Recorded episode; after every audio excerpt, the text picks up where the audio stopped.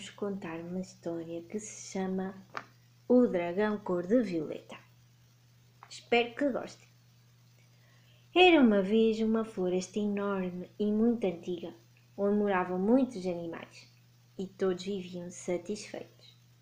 Tinham tudo aquilo que precisavam e não eram incomodados pelos homens, pois estes ainda não tinham descoberto esta floresta só evitavam a parte norte da floresta. Segundo uma antiga lenda, havia aí um terrível dragão cor de violeta que comia tudo o que lhe aparecia à frente.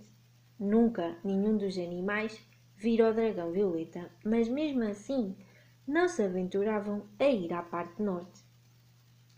Na floresta viviam também muitos ursos com os seus filhotes. Um desses ursinhos era o Nestor, Nestor era mais pequeno do que os outros ursos da sua idade. Não conseguia correr tão depressa como os seus companheiros de jogo. Na luta, perdia sempre e, na subida às árvores, era sempre o último. Por isso, muitas vezes os outros ursinhos não queriam deixá-lo brincar e, ainda por cima, riam-se dele. Nestor era mais fraco do que os outros, é verdade mas era muito corajoso.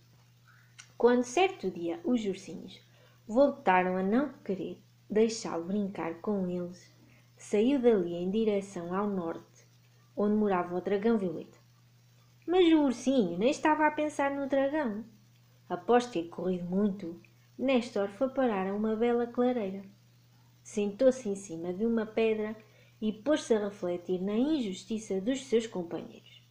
De repente, ouviu-se um leve estalar no meio das árvores e a cabeça do dragão violeta apareceu por cima delas. O ursinho apanhou um valente susto ao ver o enorme animal.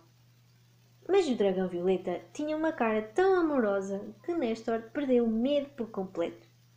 Ficaram a olhar um para o outro durante um bocado. Nestor percebeu que o dragão também sentia sol. Ergueu-se e tocou na ponta do nariz do dragão, que fungou baixinho e sorriu. Em seguida, encolheu o enorme pescoço e desapareceu por entre a copa das árvores. O ursinho regressou a casa feliz. Será que devia contar aos amigos o encontro que tivera com o dragão? O mais certo era não acreditarem numa única palavra. Amanhã volto outra vez à clareira, pensou Néstor. Será que o dragão violeta vai aparecer? Só de pensar no encontro, Nestor já sorria. No dia seguinte, Nestor acordou bem cedo para apanhar umas bagas nos arbustos perto de sua casa. O dragão violeta deve ter fome. Vou levar-lhe alguma coisa para ele comer, pensou. Com o cesto cheio e um sorriso na cara, o ursinho seguiu o caminho para a clareira. Sentou-se na pedra à espera que o dragão aparecesse. Mas as horas foram passando e nada de dragão. Vou deixar o cesto aqui com um bilhete e amanhã volto, disse o ursinho. E o bilhete dizia: Dragão Violeta, deixa aqui um cesto de bagas para comer. São muito saborosas. Amanhã, quando o sol estiver quase a desaparecer, eu volto para conversar contigo. Se quiseres, aparece. Assinado Ursinho. Nestor estava nervoso e receoso de que o dragão não aparecesse. Nessa noite, o urso decidiu dormir no quintal. Estendeu um cobertor em cima das ervas e deitou-se, ficando a admirar o céu estrelado. O que é que estará o dragão a fazer neste momento? pensou Nestor. O dragão estava dentro da sua casinha de bambu a comer as deliciosas bagas. São mesmo boas. Amanhã irei ao encontro do urso para agradecer a oferta. Depois de ter a barriga cheia, vestiu seu pijama das flores e foi deitar-se na sua cama de palha. Adormeceu com um sorriso na cara e sonhou com um urso. Na manhã seguinte, o ursinho estava ansioso por chegar ao momento de se encontrar com o dragão. O dragão violeta acordou cedo e arrumou a sua casa colocou um chapéu de palha na sua cabeça, pegou numa caixa e foi apanhar umas flores para o urso. Demorou tanto tempo que, quando olhou para o céu, viu que estava na hora do seu encontro. Apressou-se a chegar ao local combinado e o urso já lá estava. Olá, quero agradecer as tuas vagas, eram muito boas. Trouxe umas flores para ti, espero que gostes, disse o dragão, entregando as flores na caixa colorida. Obrigado, ainda bem que gostaste. Eu sou o Nestor. Posso saber o teu nome? Perguntou o urso. Não tenho nome nenhum especial. Nasci aqui e os meus pais partiram quando ainda era nova, disse o dragão. Então vou chamar-te Vivi.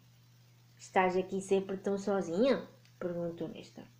Sim, apercebi-me que os outros animais têm medo de mim. Preferi afastar-me. Achei estranho um urso caminhar para esse lado da floresta. Eu estava triste. Ninguém queria brincar comigo por ser pequeno. Então andei muito e cheguei aqui. Quando te vi, não fiquei com medo, disse o urso. Ainda bem. Se quiseres, podemos fazer um piquenique amanhã. O que achas? Perguntou Vivi. Eu aceito. Irei todos os dias visitar-te. Nestor e Vivi tornaram-se grandes amigos. De manhã, iam apanhar flores e frutos. Durante a tarde, criavam roupas na máquina de costura da Vivi. À noite, ficavam lado a lado a contemplar o céu. Os dois amigos tornaram-se inseparáveis. Nestor já não se importava com que os outros ursos não quisessem brincar com ele. Agora tinha encontrado uma verdadeira amizade. E imaginem, não com o urso, e sim com o dragão.